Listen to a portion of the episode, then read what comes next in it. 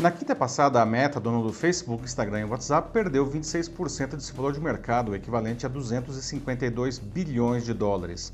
Foi a maior queda de uma empresa na história.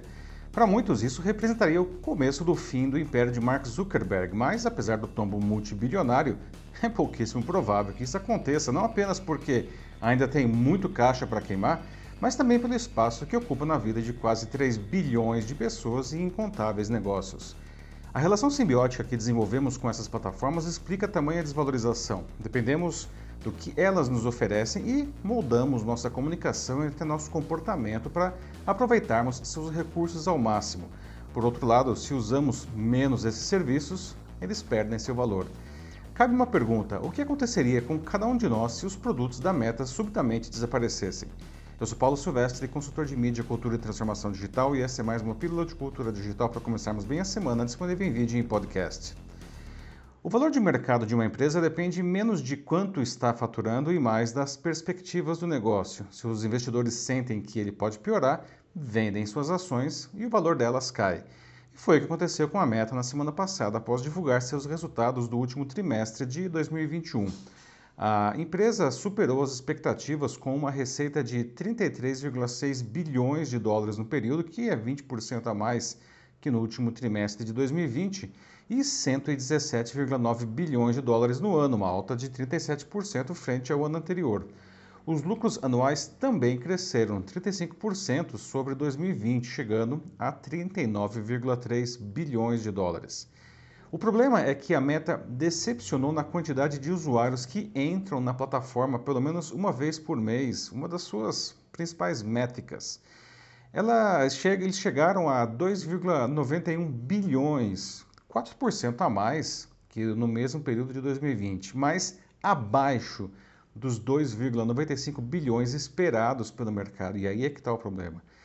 Mais grave foi ainda a queda observada entre os usuários que entram todo dia nessas plataformas, que passaram de 1,930 bilhão para 1,929 bilhão, ou seja, 1 bilhão de usuários a menos.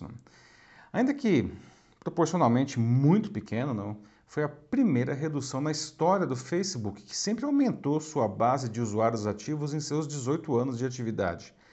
Para muita gente, o bom crescimento nas receitas e no lucro pode parecer mais importante que a estagnação na base de usuários, mas é justamente essa última que deixou os investidores de cabelos em pé. Afinal, Facebook, Instagram e WhatsApp estão ficando menos importantes na vida das pessoas? Zuckerberg culpou o TikTok e a Apple pelos números. O primeiro, que se tornou o aplicativo com crescimento mais rápido da história em 2020, atrai muito os jovens, justamente quem movimentará a internet no futuro. E essa é uma faixa etária em que o Facebook perde popularidade há muitos anos. Já a Apple fez alterações no sistema operacional do iPhone no ano passado que dificultam que aplicativos como o Facebook coletem informações dos usuários. Zuckerberg tenta jogar nas costas dos concorrentes um problema que, na verdade, é dele. Já não é de hoje que usuários mais jovens fogem do Facebook. A situação só não é pior porque o Instagram ainda traz pessoal. Por outro lado, o negócio de anúncios do Facebook depende de uma coleta excessiva de dados pessoais. E a Apple percebeu que as pessoas começaram a se incomodar seriamente com isso. Então, deu um jeitinho de ajudar seus clientes a preservar suas informações. Essa preocupação com os dados pessoais, que já vinha crescendo, explodiu com o documentário O Dilema das Redes, lançado pela Netflix em 2020. Ele demonstra de uma maneira bastante didática como essas plataformas coletam as nossas informações e como seus algoritmos são capazes de nos convencer a comprar de tudo, de produtos a ideias. E o choque foi tão grande que muita gente abandonou as redes sociais depois de ver o documentário. Do lado do convencimento eficientíssimo dos algoritmos, outro documentário da Netflix, o Privacidade Hackeada, esse de 2019, expôs o escândalo da Cambridge Analytica, empresa britânica de marketing político que usou o Facebook para roubar dados de 87 milhões de usuários para a campanha à presidência dos Estados Unidos de Donald Trump em 2016. Quando isso veio à tona em março de 2018 por uma investigação dos jornais The New York Times e The Guardian, o Zuckerberg tentou se isentar de qualquer responsabilidade, até se fazer de vítima. E isso pegou muito mal na época. Eventos como esses podem indicar que a empresa não está assim tão preocupada com o bem-estar das pessoas, não, explicando justamente essa perda de usuários. Outro escândalo, o Facebook Papers, corrobora essa percepção. Ele foi é, detonado no ano passado por uma ex-gerente da empresa, Frances Hogan, que expôs milhares de documentos que sugerem que a Meta é muito mais preocupada em aumentar os seus lucros que em proteger os seus usuários. A essa altura, poderia simplesmente pensar, basta, é, enfim, deixe de usar, para de usar os produtos da empresa. Né? Mas a coisa não é tão simples assim. O Zuckerberg transformou as redes sociais em eficientíssimas plataformas de negócios interessantes para qualquer um, de multinacionais a microempreendedores. Vale observar como nos últimos anos a gente mudou a nossa maneira, né, como a gente se apresenta ao mundo, o que acontece, aliás, fortemente nessas redes. Né?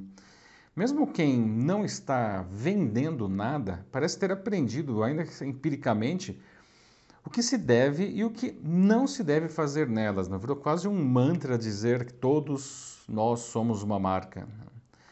Essa permanente autopromoção acontece em toda parte, mas o Facebook e o Instagram cumprem muito bem essa tarefa. Por isso, por mais que muitos se sintam até ultrajados com a meta, essas pessoas continuam usando seus produtos. Não? E existem concorrentes aí, o LinkedIn, o, o próprio TikTok, né, o Twitter e outros, né? cada um com vantagens e problemas, mas o Zuckerberg ainda reina soberano não? e não pretende perder a sua coroa, como deixou claro, aliás, né, ao direcionar sua atenção ao conceito do metaverso, que pode representar o caminho das redes sociais em um futuro próximo. Por isso, os investidores devem mesmo se preocupar com a estagnação na base de usuários. Se essa tendência se consolidar e o Facebook começar a perder muitos usuários enquanto sua capacidade de coletar informações das pessoas se reduz, o seu negócio pode fazer água. Né? Por outro lado, nós, os usuários, né, somos o produto vendido aos anunciantes, mas também aprendemos a nos beneficiar desse sistema. Se ele funcionar mal ou, ou simplesmente desaparecer, né, a gente vai ter que encontrar alternativas para a nossa autopromoção ostensiva, que é preconizada aí pelos gurus da rede. Né? E até o momento, a maioria das pessoas só faz isso no Facebook e no Instagram. Seja na natureza ou no meio digital, uma relação simbiótica só faz sentido quando todos os envolvidos se beneficiam um do outro.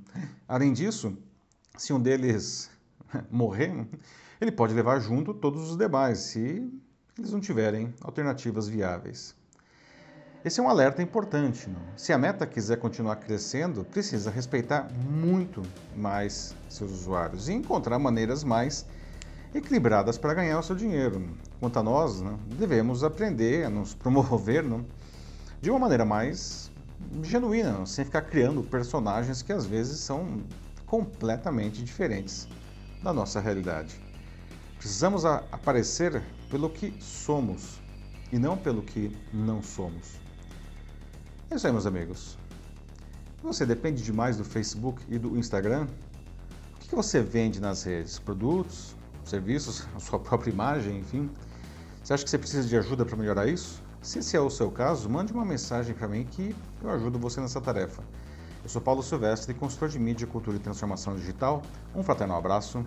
Tchau.